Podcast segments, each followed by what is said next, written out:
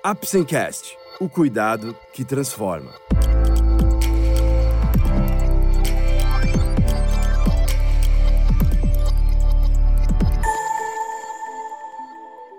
Hoje vamos falar novamente sobre a insuficiência venosa crônica.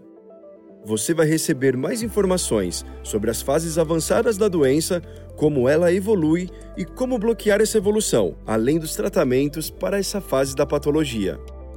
Vamos lá? O Apsencast é um oferecimento da Apsen Farmacêutica. Através desse podcast, vamos levar para você conhecimento e informações de qualidade sobre temas relevantes na área da saúde, de uma forma leve e acessível, porque para nós da Apsen, cuidado também é instruir. Uma parcela que não devemos desprezar, podendo chegar até pouco mais de 10% dos pacientes, evolui para estágios complicados da doença venosa. Devido a alguns fatores, uma parte dos pacientes passa a exibir alterações nas pernas que deixarão marcas e sequelas permanentes. Essas marcas podem acontecer por falta de tratamento ou por um manejo da doença venosa equivocado nas fases iniciais ou por uma tendência genética muito severa ou até mesmo pela ocorrência de outras doenças com influência na doença venosa, como por exemplo, uma trombose. Essa é a definição das fases complicadas da doença venosa e apresentam alguns sintomas que se acentuam de forma exuberante e que, no geral, não é possível reverter completamente com qualquer tratamento disponível. Podemos citar as alterações de pele e dos tecidos abaixo da pele, sua coloração, sua consistência e sua temperatura. Dessa forma, fica fácil entender a necessidade da prevenção quando falamos em doença venosa mas também é preciso ter calma com relação a essas colocações e analisá-las por todos os pontos de vista. Se é verdade que as alterações são permanentes, também é correto afirmar que existem tratamentos que amenizam essas sequelas, diminuem sintomas, estabilizam a progressão da doença e, em resumo, melhoram a qualidade de vida destas pessoas, que, se tratadas de forma adequada, poderão levar suas rotinas de forma bem próxima ao normal. Como a doença evolui? Os mecanismos exatos da piora da doença venosa e como isso ocorre a nível metabólico e celular são complexos, e apesar de toda a ciência envolvida nas pesquisas, ainda não são completamente claras.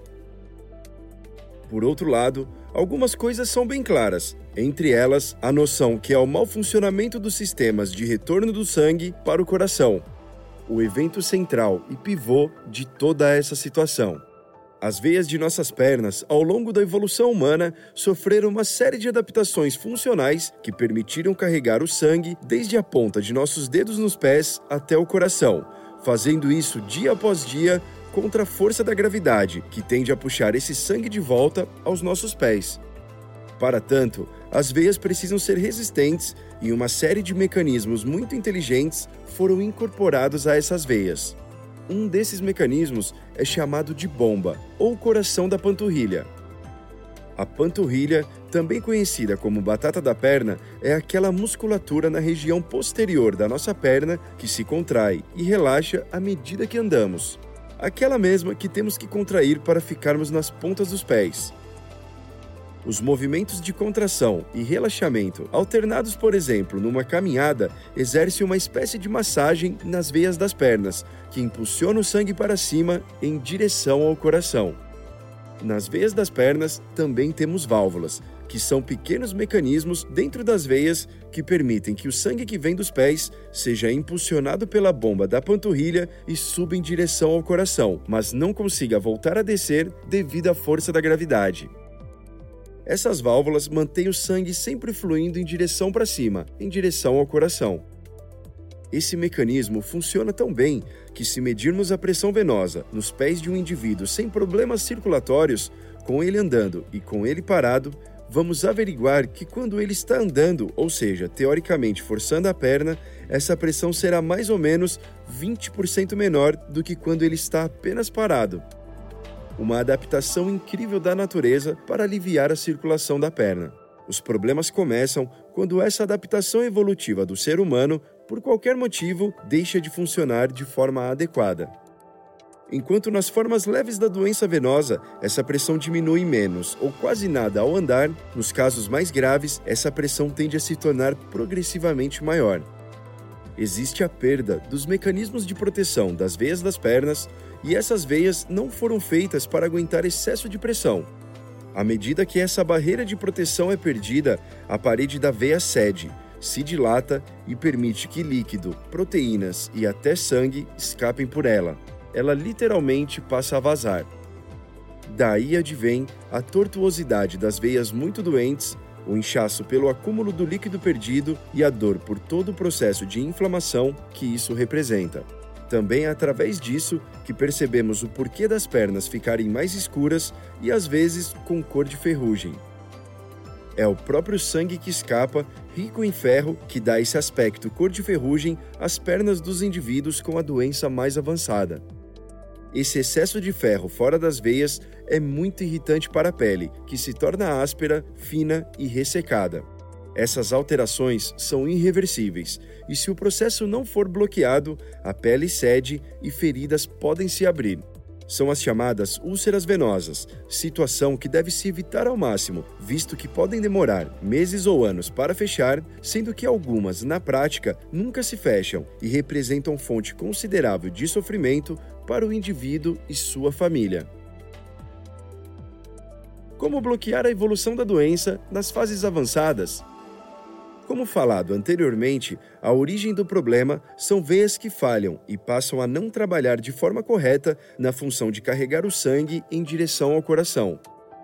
Tais veias passam a apresentar refluxo, ou seja, enquanto as veias normais fazem o sangue subir contra a gravidade na direção do coração, as veias doentes captam esse sangue que conseguiu subir e trazem esse sangue de volta para baixo, o que termina por sobrecarregar ainda mais as veias saudáveis.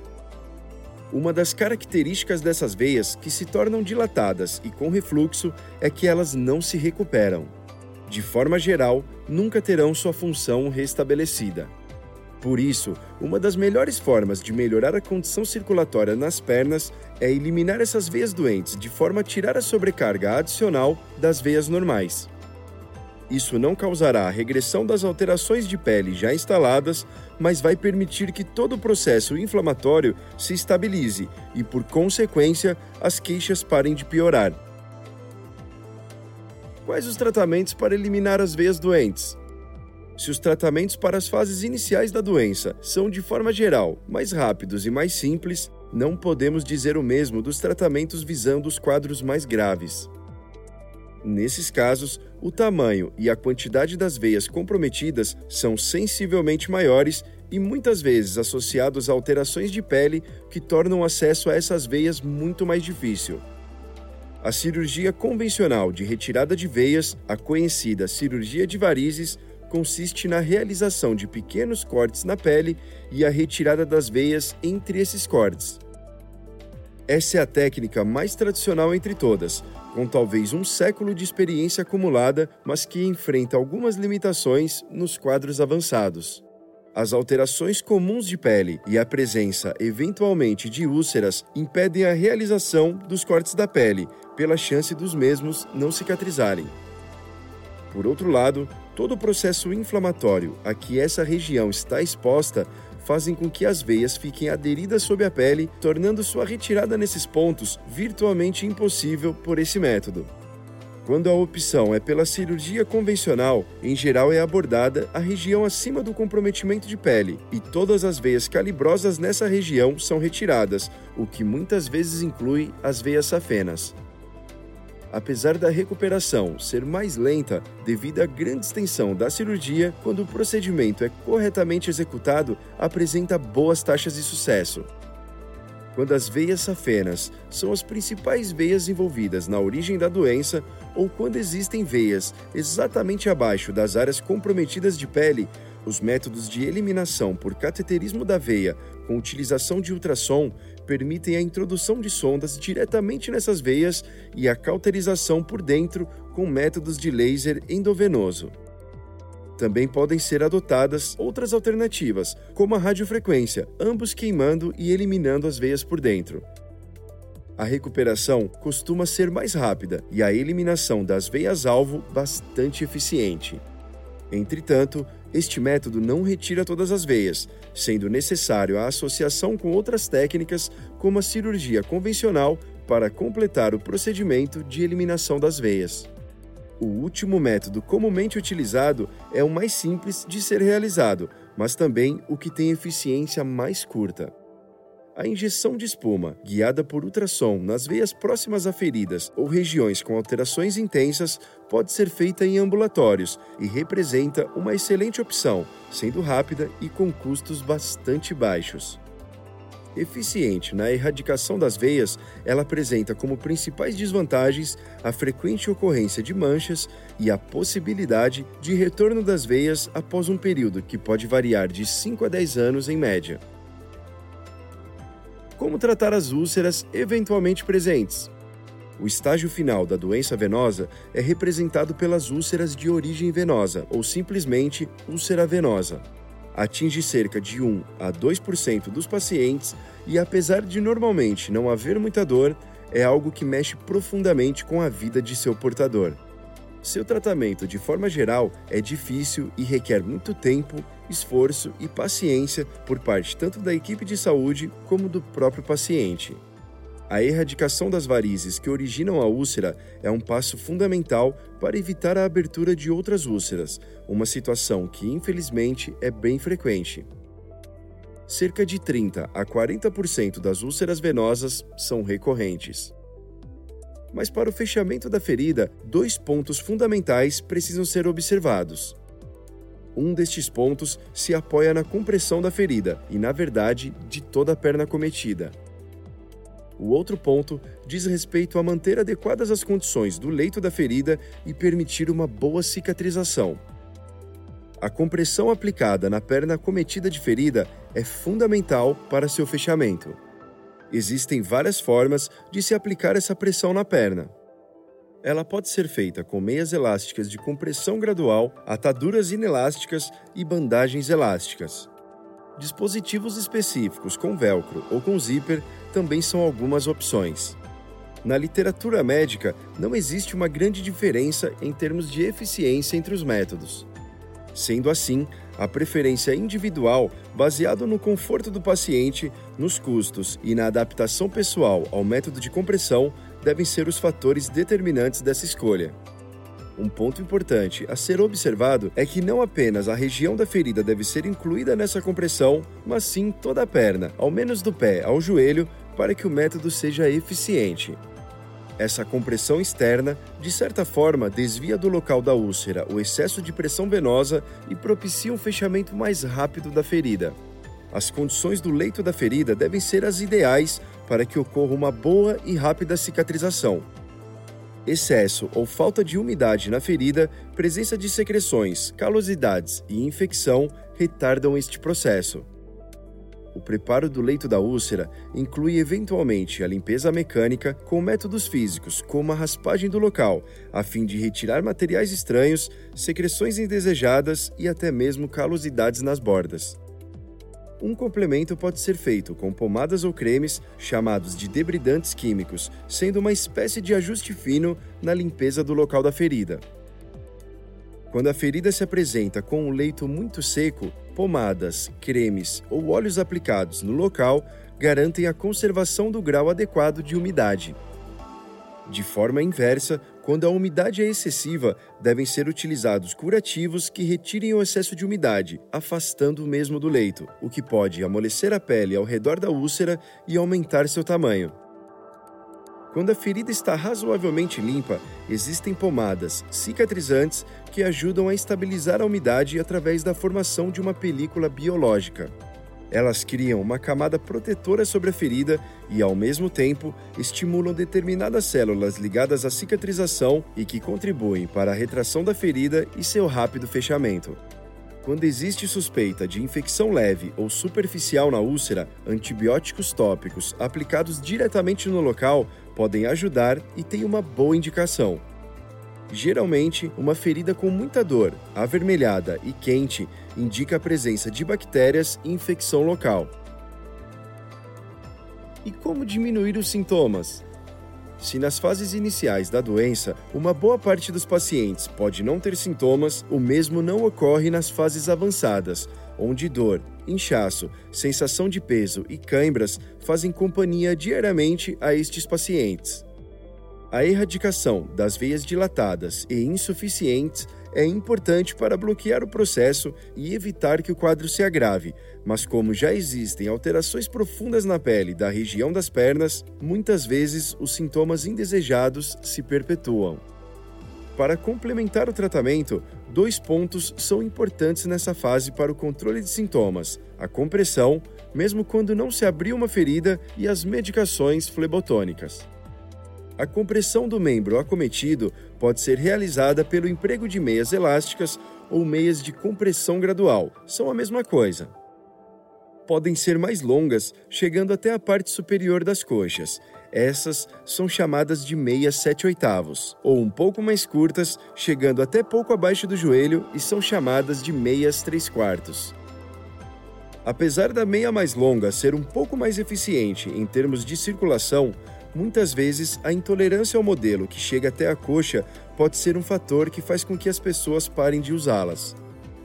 Nesses casos, é preferível o uso de meias mais curtas, como a 3 quartos, do que o abandono de seu uso.